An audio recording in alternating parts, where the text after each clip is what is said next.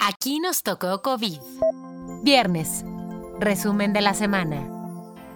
Vacunación con dosis Sputnik falsas en Campeche, vacunas anti-COVID inhaladas y tomadas y récord de muertes. Este es el resumen semanal. Luego de que se decomisara un lote de vacunas Sputnik V que se querían pasar por la frontera sur mexicana hacia Honduras, la Fiscalía General de la República investiga la presunta aplicación en el estado de Campeche de estas dosis falsas.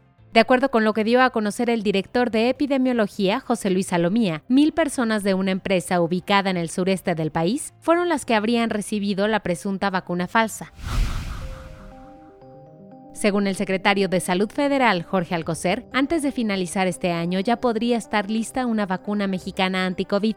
El secretario no ofreció más detalles más allá de esta declaración, la cual contrasta con lo que han dicho los líderes de los diversos proyectos de vacunas que se desarrollan en el país, los cuales han admitido que ni el CONACID ni otras dependencias de gobierno, además de la Secretaría de Relaciones Exteriores, los han apoyado con sus proyectos, los cuales van lento precisamente por esa falta de apoyo económico. El gobierno federal ya pactó la compra de vacunas suficientes para que uno de cada diez mexicanos reciba al menos una dosis.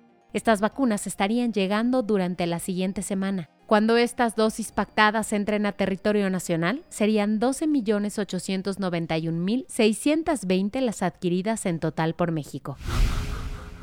China iniciará ensayos en humanos de una vacuna inhalable después de que las autoridades sanitarias lo aprobaron. Esta nueva vacuna contra el COVID es desarrollada por el laboratorio CanSino Biologics, que como sabes, ya tiene en el mercado una vacuna intramuscular. Justo sobre ese fármaco, esta semana se confirmó que comenzarán a aplicarse en nuestro país las primeras vacunas intramusculares de Cancino a partir del lunes 29 de marzo, pues ya fueron entregadas 955.720.000 dosis de la sustancia activa que serán envasadas y distribuidas por la empresa Drugmex y su planta en Querétaro. Y al igual que Cancino, Pfizer iniciará ensayos en humanos de una vacuna que no es intramuscular. En este caso, la vacuna de la farmacéutica estadounidense se administra vía oral. De acuerdo con la empresa, los resultados que obtuvieron en sus pruebas in vitro y en animales fueron satisfactorios. Esta vacuna oral podría ser recetada a los pacientes desde las primeras señales de infección. La Unión Europea endureció las medidas de exportación de las vacunas contra el COVID